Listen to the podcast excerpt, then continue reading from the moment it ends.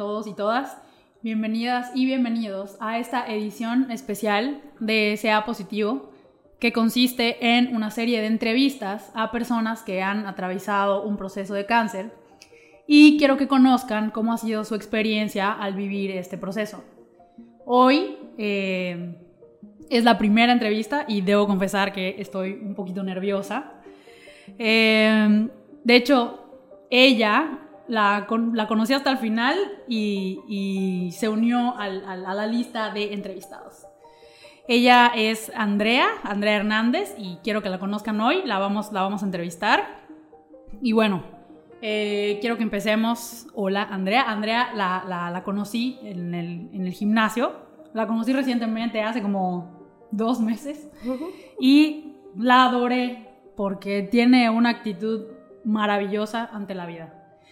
Eh, bueno, hola Andrea, ¿cómo estás? Hola, ¿qué tal? Muy feliz de estar aquí contigo, compartiendo este momento para poder llegar más allá con gente que realmente requiera eh, estas palabras, estos consejos, todo lo que tú compartes es, es maravilloso.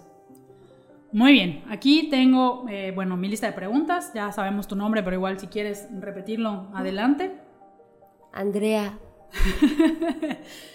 ¿Hace cuánto fuiste diagnosticada y con qué tipo de cáncer?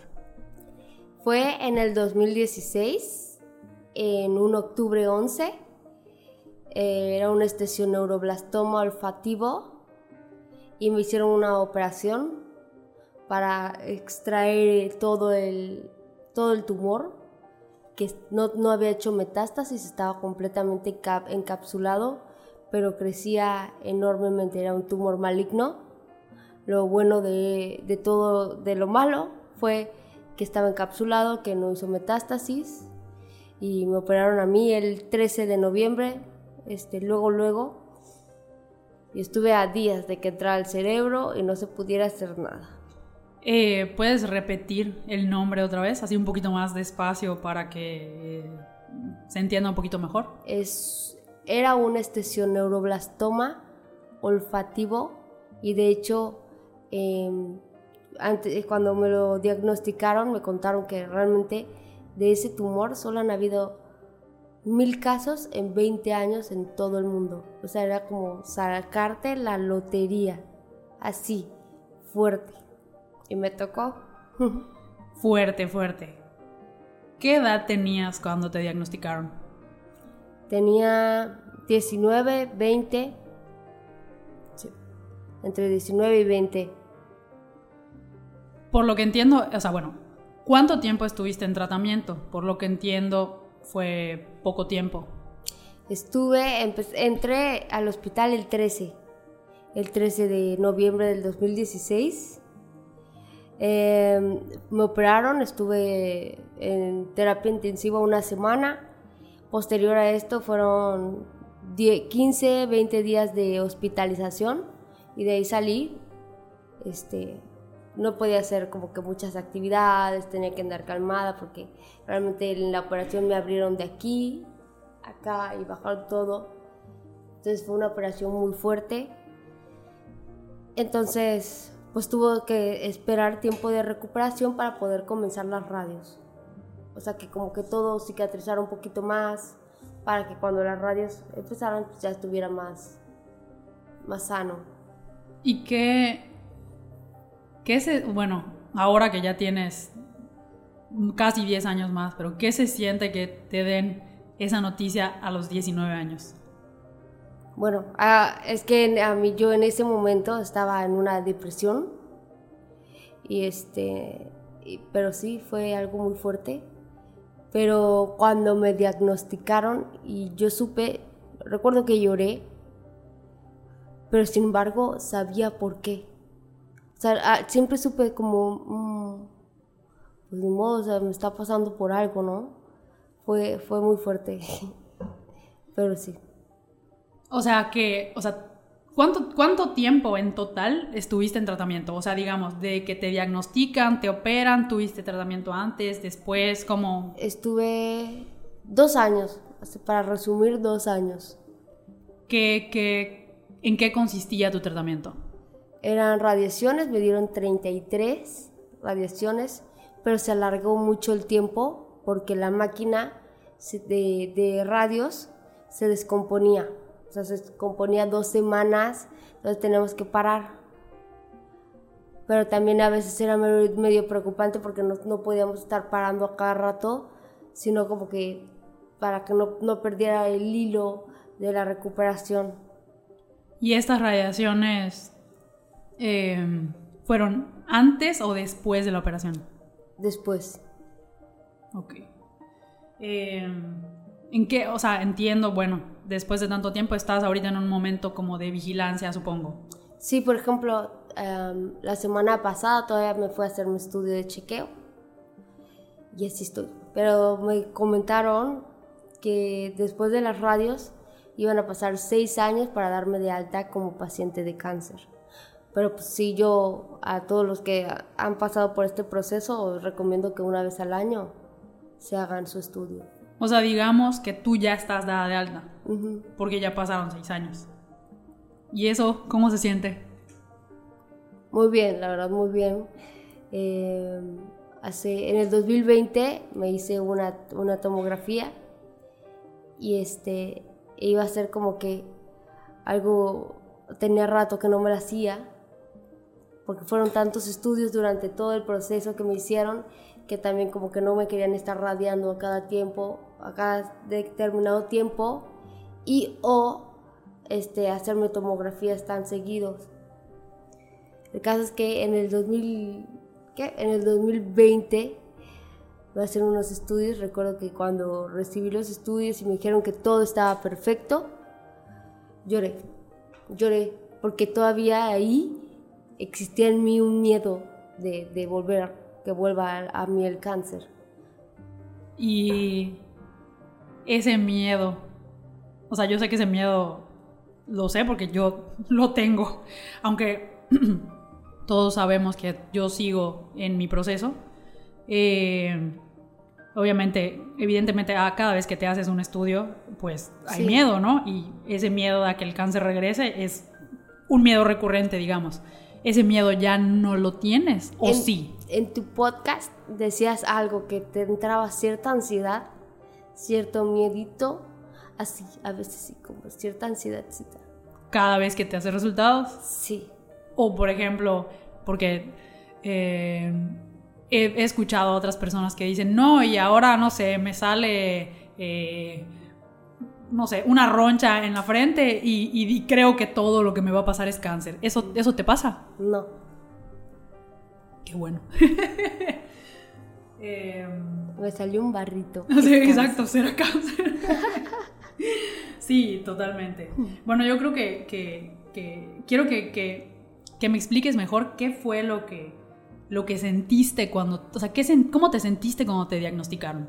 Así, descríbelo lo mejor que puedas. O sea, ¿qué sentimientos pasaron por ti? O sea, ya sé que comentaste que que había pasado por algo, ¿no? Tú sabías, pero en ese, en ese mismo instante tú, tú pensaste, sí, yo sé que esto es por algo, o, o eso fue como después. Eh, pasaron muchos procesos como que en mi vida. Antes, yo siempre digo que el cáncer para mí ha sido mi gran maestro. De hecho, yo digo, el cáncer no me mató, me salvó la vida, así de fuerte. Antes del cáncer yo traté de suicidarme porque estaba en una depresión, este, había un bajón familiar y yo estaba como muy hueca, o sea, no, no había amor propio ni todo lo que tengo ahorita. Entonces, eh, cuando me llega el cáncer, yo dije, mm, siento que es por algo. Sí, me, sí lloré, sí me puse triste, sí me acuerdo que lloraba, lloraba siempre en la regadera, pero siempre tuve buena actitud. Creo que eso, bueno, eso dicen todos, no sé si sea verdad o no, pero creo que sí, definitivamente cómo, qué actitud tienes y cómo afrontas las cosas, pues, pues es lo que ayuda en muchísimos casos. ¿Tuviste alguna referencia, algún grupo de apoyo, alguien que estuviera atravesando ah, por lo mismo eh, durante tu proceso? Y, por ejemplo, si no tuviste, ¿te hubiera gustado tenerlo? Porque bueno, no sé si a ti te pasó, pero a mí de repente me invadía, o sea, hasta que no conocía a otras personas que estuvieran atravesando por un proceso de cáncer. O sea, yo sí sentía un sentimiento de, de soledad, o sea, me sentía sola porque no, no conocía, bueno, sí conocía a otras personas, pero es, su proceso ya había pasado y había sido tan diferente al mío que sí, sí, de repente me sentía sola porque sentía que como que nadie, nadie entendía por lo que estaba pasando. ¿Te pasó a ti? ¿O tuviste algún referente? Tuve un referente, una tía en Tlaxcala, una prima hermana de mi mamá. Ella tuvo cáncer de mamá, uno y después le regresó dos, dos veces. Entonces ella literal, una mamá la, la perdieron, la perdió completamente, pero ella hasta la fecha yo la adoro, la amo, pero ella sí fue como que mi, mi, referente, ¿no? Fue como, toma, o sea, todo, me acuerdo que las banditas de la cabeza me las dio, muchas cosas, o sea, varios consejitos de que hoy usa esta crema, ta, ta, ta, ta, ta. Y la verdad, este, uno de mis grandes referentes o sea, fue mi fe, o sea, era mi fe. O sea, yo no, no requería como que una persona que, que, fuera mi compañera. En ese momento estaba, o sea, por X o Y llegamos a la iglesia cristiana, no me preguntes cómo, porque es una historia muy larga. Pero dos años antes de que me diagnosticaran, llegamos a una iglesia cristiana y ahí aprendimos muchísimo, tanto yo como mi familia, sobre la fe, la fe en acción. Es tener fe, pero, pero, pero es cosa creerla con, con tanta certeza que, que, que, no tengas ni miedo. Entonces, cuando entré a la operación, claramente, o sea, todos los doctores estaban preocupados, no sabían si podía salir con vida o sin vida. Y recuerdo que yo entré con una fe, yo dije, de aquí salgo. Y fue un, te conté, de hecho, el otro día, que un enfermero me ve así de... o sea, de que adiós hasta nunca, literal. Ay, qué horror. Y yo, no, amigo, le hice así, literalmente, entrando al quirófano. Entonces, esa actitud fue lo que yo creo que también me ayudó muchísimo. Hablando de la fe. Bueno, quiero hablar de dos cosas. Pues hablando de la fe, antes de esto crees que habías perdido la fe y la reencontraste? ¿O qué podrías decir de, la fe en esto? O sea, de que la recuperaste, ¿qué podrías decir de la fe en, ese momento? Realmente, si esa casualidad de habernos cambiado de la nada a una iglesia cristiana por dos años antes de, del cáncer, tal vez ni estuviera con vida. O sea, mi actitud y la de mi familia hubiera sido otra. Mi mamá, todos éramos como unos, éramos unos postes bien parados. Ya. Y, o sea, ahorita que hablas, por ejemplo, de las banditas, o sea, ¿tú tuviste quimioterapias? No, pero cuando pasas por un proceso de radiación, eh, y si es, por ejemplo, en cráneo, también se te cae el pelo, se te va cayendo el pelo este, como que igual por mechones.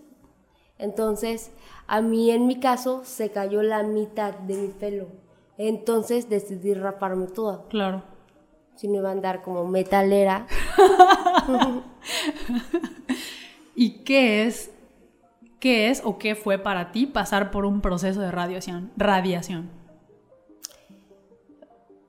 Obviamente es más leve que una quimioterapia, considero pero también es muy fuerte. Es, sus efectos secundarios son muy fuertes. En este caso también, en el pasado te comenté que hacia mí llegó una, una diosidencia, que fue una mujer que, en, que conocí en un tour en Guanajuato, que tenía cáncer y me recomendó un químico alemán que trabajaba con energía y química cuántica y él me dio una dieta especializada con alimentos, con medicinas naturistas, todo aguas de alquimia, que a mí me tuvo las 33 radios sin llagas, sin estar vomitando todo el día. Entonces, y hasta la fecha no tengo marcas, me quedaron muy poquitas marcas. o sea, puntitos rojos. Cuando hay gente que queda allagada, quemada. Hay gente que le quema la piel. Le queman la piel las radios, son muy fuertes. Y, o sea, ¿consideras entonces que, o sea, vean viendo el cáncer como un todo, ¿no? O sea, que no solo es la parte médica, sino como que es la parte, no sé, digamos, natural, la alimentación, la parte holística, la parte, o sea, entiendo que atiendes o atendiste tu cáncer como un todo, digámoslo así. Sí, sí. En, cuando lo diagnosticaron no sabía todo lo que hoy en día sé, pero, pero sí, en ese momento la fe me sacó, literal, a mí y a mi familia y hoy en día sé que el cáncer viene, de, viene por otras formas, no viene tal vez porque comas papitas todos los días o porque tomaste el sol 10 veces al día. No, el cáncer viene más, más allá, es como, es, es, es un tema muy energético y emocional. O sea, como que son muchos factores. Es correcto, como que literal haz de cuenta que tienes una bola de unicel y le clavas muchos alfileres así se conecta todo. Sí, estoy de acuerdo contigo. O sea, es, o sea, no solo es la parte médica, sino, o sea, que también algo hay ahí en tu cuerpo, pero también, también creo, creo que también es eh, la parte emocional, eh, la parte de alimentación, también, o sea, todo, todo. Sí, yo durante el proceso yo creo que estaba como Tarzán así. Esto me agarro también de esto, esto me agarro de esto, esto. Siento que nunca hay que descartar el consejo que te da alguien, oye, ve acá, mira, a mí me funcionó. No hay que descartarlo, siempre hay que probarlo porque por algo te lo dicen. Estoy totalmente de acuerdo contigo, totalmente de acuerdo contigo. Y sí, efectivamente, o sea, sí, eh, como Tarzán te agarras de, de, todo. De todos lados. De todo, de lo que puedes, de, todo. Correcto. Y ahorita que mencionas náuseas, las radiaciones te daban náuseas ya las últimas, o sea, como que ya las últimas ya, sí, ya eran fuertes. Claro. Ya eran fuertes y me acuerdo una vez que fue de las únicas veces que lloré, estaba yendo de, de Guanajuato, de León, a, este, a Tulancingo con unos tíos y, y tienen dos, tenía dos primitos divinos, chiquititos. Pero me acuerdo que yo en la carretera vomité, pero me pasaron una bolsita, yo vomité en la bolsita, siempre me llevaban bolsita por si las moscas. Entonces vomité y me acuerdo que algo que me hizo sentir muy mal fue mi primita dijo, ¡ay, qué asco! ¡Guácala! Para mí fue así. Yo recuerdo que pasamos a un paradero ahí por Querétaro y a llorar, a llorar, a llorar, a llorar, porque me sentía mal y todavía era una niña, ella no sabía. No, claro, pero es que más en este proceso o sea, a veces te tocan un pelo y lloras, o te tocan un pelo y gritas, o te tocan un, te tocan un pelo y te enojas, o sea, es así como que... Que recuerdo montaña de emociones. Que, me vieron llorando y ya llegaron a abrazarme, ya sabes. Sí, claro. O sea, son, son niños. Además. Pero hay veces que llegan esos comentarios y sí es como... Totalmente. Sí, son fuertes. Sí, porque ellos, por supuesto. Te quiero hacer, bueno, dos preguntas ahora. Porque estabas llegando a la pregunta que quería hacer ahora, eh, a la siguiente pregunta. Eh, pero antes quiero que me cuentes cómo era una radiación. O sea, qué sientes durante una radiación, cómo te tienes que preparar para una radiación.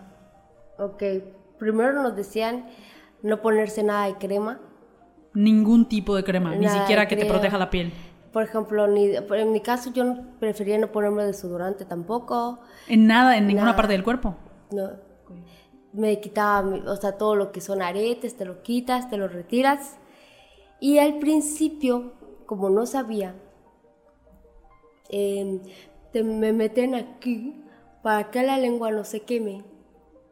es como si fuera un unicel, pero es como un tipo unicel azul. Como una goma. Es como un unicel azul, una gomita. Y te la meten aquí por la boca, ajá. La tienes que morder. Entonces, si, eh, si por error tu lengua tocaba eso, tenías un sabor a unicel quemado todo el día.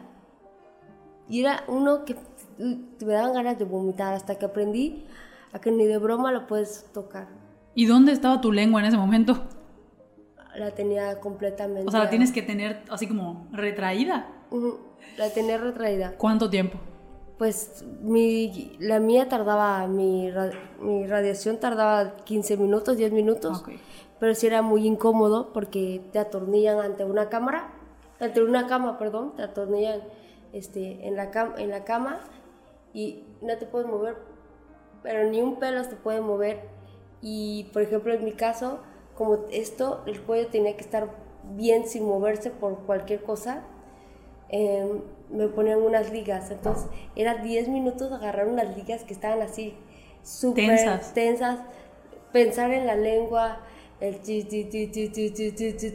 La verdad sí es muy...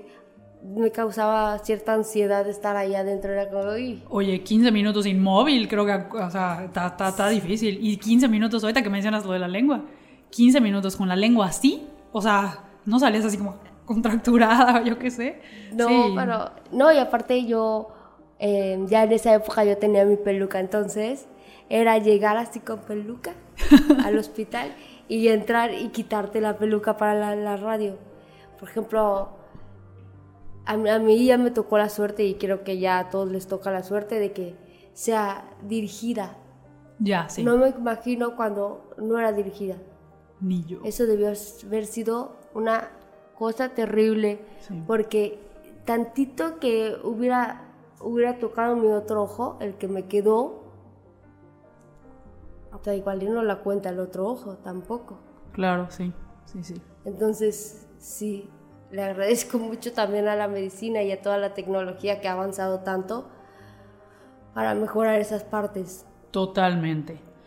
Y bueno, cuando comentabas lo de, lo de, bueno, lo de que viajabas, eh, creo que de Guanajuato a Tulancingo y que te dieron ganas de vomitar, bueno, ¿qué, no sé si te pasaba, pero por ejemplo, ¿qué no te gustaba que te dijera la gente? O sea, por ejemplo, no sé, te voy a dar un ejemplo. A mí, por ejemplo, de repente, en mi caso, el tema de la maternidad es un tema difícil para mí.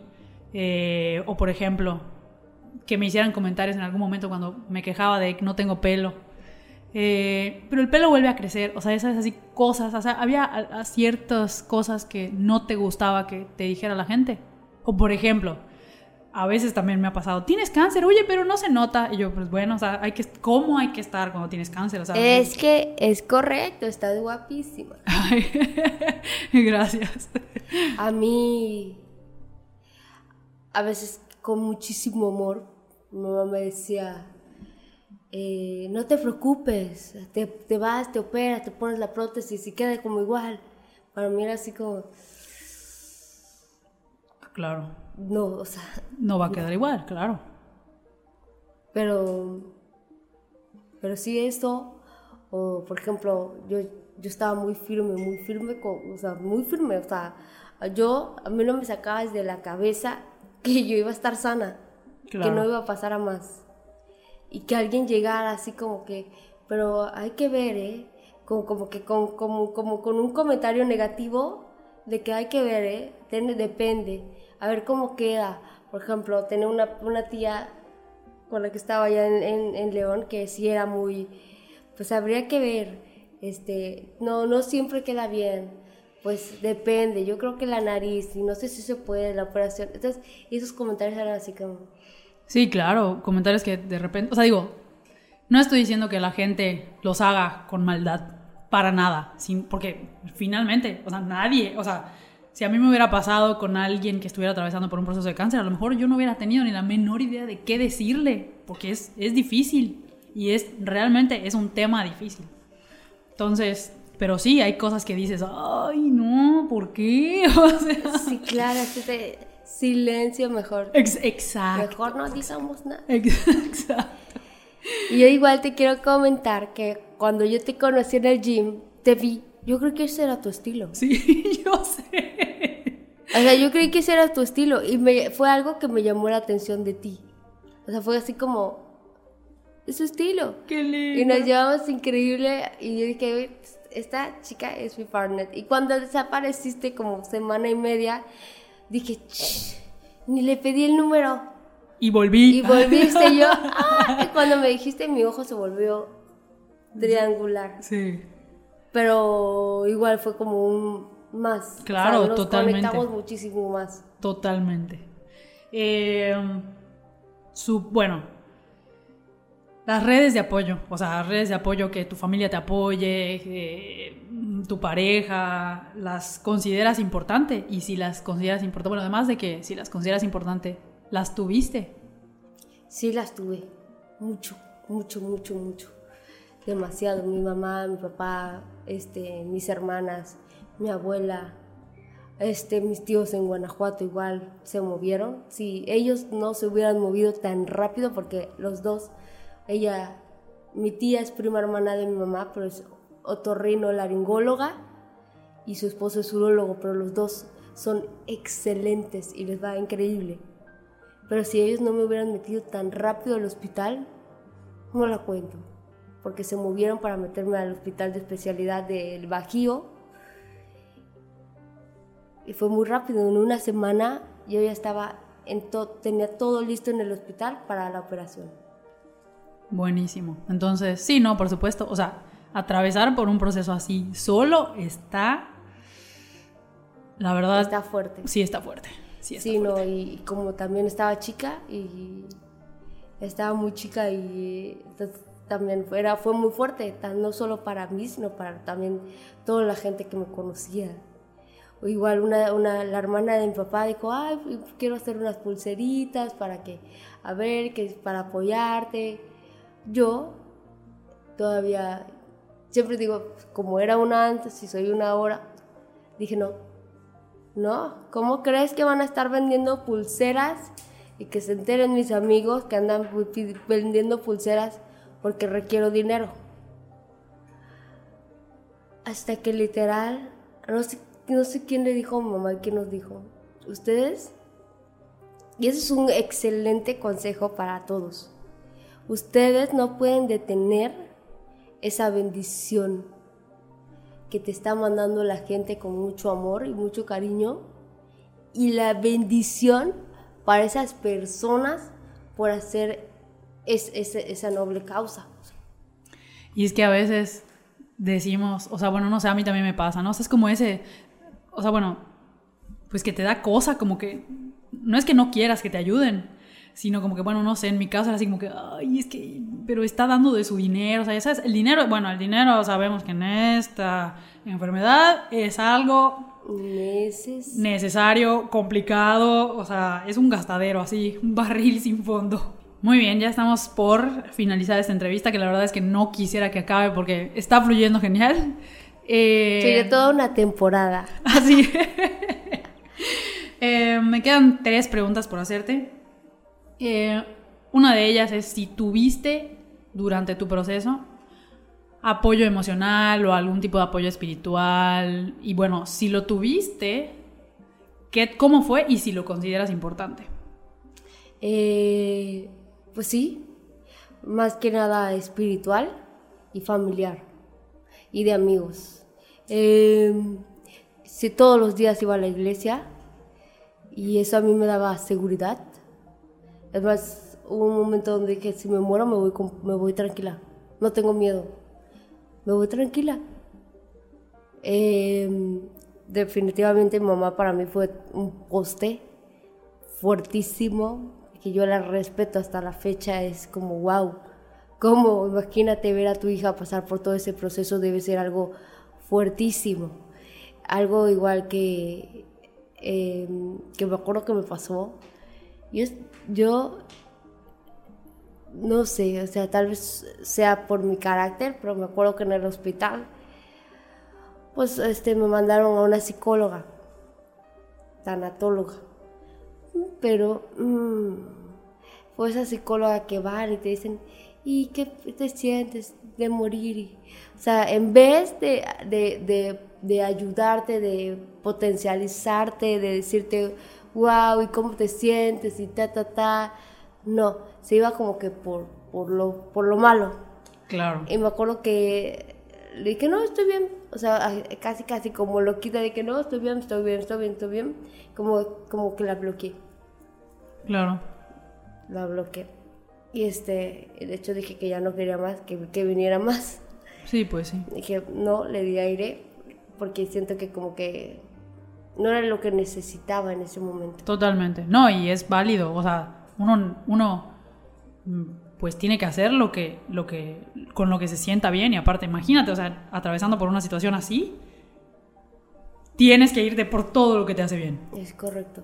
Entonces, es increíble porque tú pensarías que cualquier psicólogo podría ayudarte en ese proceso, ¿no?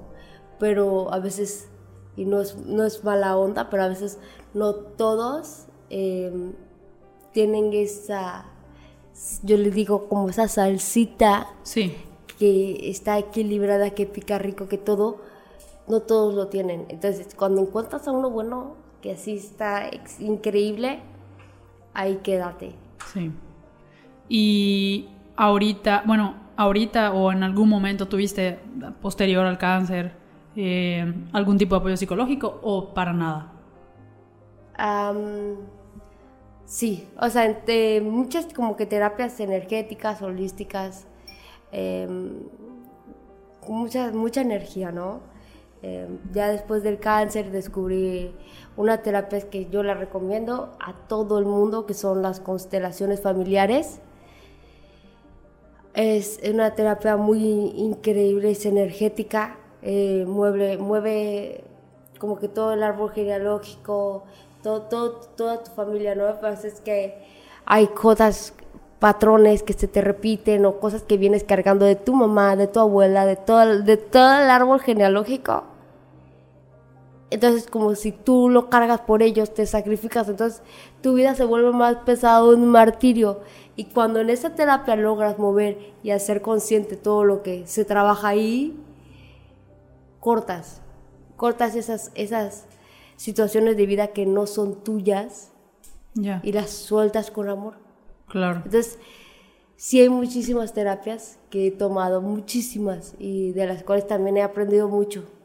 Buenísimo. Yo considero que todo lo que te ayude a estar bien, hazlo. Y con lo que te sientas bien, por supuesto. Em, cuando fuiste diagnosticada, ¿en qué momento de tu vida podrías decir que estabas? O sea, me refiero, por ejemplo, si estabas en alguna, o sea, hiciste mención antes, pero eh, me gustaría profundizar un poquito. Si estabas en alguna etapa emocional en particular, o sea, si estabas deprimida, enojada o algo así, eh, porque yo también, o sea, obviamente que te dé cáncer es como que te pones a pensar, en, además de todo, o sea, dices, oye, pues, ¿qué ha pasado, no? Y esto esta pregunta justamente la pensé después de eh, la primera conversación contigo, después de lo que me dijiste. Eh, porque yo también identifiqué que tal vez estaba, bueno, pasé momentos en mi vida anteriores en los que fueron muy fuertes para mí, pero eh, también identifiqué que estaba en una etapa de mi vida así como, pues no era la mejor, digamos. Entonces quiero que tú, tú me cuentes. Ok, es que noso- yo y mis hermanas estudiábamos aquí en Mérida y nos regresamos, pero porque estábamos haciendo puro desorden aquí, para no decirlo de otra manera. Aquí entonces no estábamos estudiando, o sea, sí, pero tirando la, la hueva, completamente. Entonces mi mamá dijo, ¿sabes qué? O sea, nosotros trabajamos, hacemos esto, esto, esto, para que ustedes estén allá y ustedes no están haciendo nada. Y nos regresan a Tabasco. Yo era medio popu. Entonces para mí fue así como, ¡Ah! mis amigas. Entonces, obviamente me regresan a Tabasco. Y... ¿A qué? O sea, ya realmente como que mis amigos, amigos, amigos, la mayoría se habían ido, ya no estaban ahí. Ya quieras o no, habían pasado cuatro, cuatro años sin verlos, sin, sin así que tú digas convivir así en forma, entonces fue como sola. O sea, fue un golpe fuerte. Fue un golpe fuerte, vino un bajón para todos nosotros como familia, también esto es como me fui, me fui bien abajo, este, no pensando que lo material es lo primero. Y bueno, me, me metí como que en una depresión y me acuerdo que una vez salimos y salimos a de, de, fiestas y a, tomar y todo, pero yo estaba triste. Yo me acuerdo que me vi en el espejo y pensaba, ay, me quiero morir. Y me acuerdo que me tiré de, la de una camioneta, este, estaba de una camioneta en, en movimiento. O sea, me abrí la puerta y me tiré y mis hermanas, imagínate ese impacto. Me tiré mis hermanas a, frenarse y eso que la, mi amiga no iba rápido. Bendito Dios. No iba rápido, iba normal, porque si no, yo no sé. Me recuerdo que me llevaron a casa de unos amigos que vivían ahí cerca, porque veníamos saliendo de ahí. Y eh, ensangrentada, toda la ropa ensangrentada, porque obviamente rodé. Rodé y, me acuerdo que mis papás no me regañaron, pero hablaron conmigo de que, oye, ¿estás bien? Estuve como una semana así, así de que en mi cama recuperándome. Y hola, hello. 15 días después, 10 días después, tienes cáncer. No manches. Mm, mm, te quieres morir. Cuando me, me dijeron fue, mi mamá me dijo así, hace 10 días, 15 días, te tiraste una camioneta porque te querías morir le vas a echar ganas porque mejor ni gasto o te quieres morir. Obviamente dije, no, sí, quiero, quiero, quiero vivir.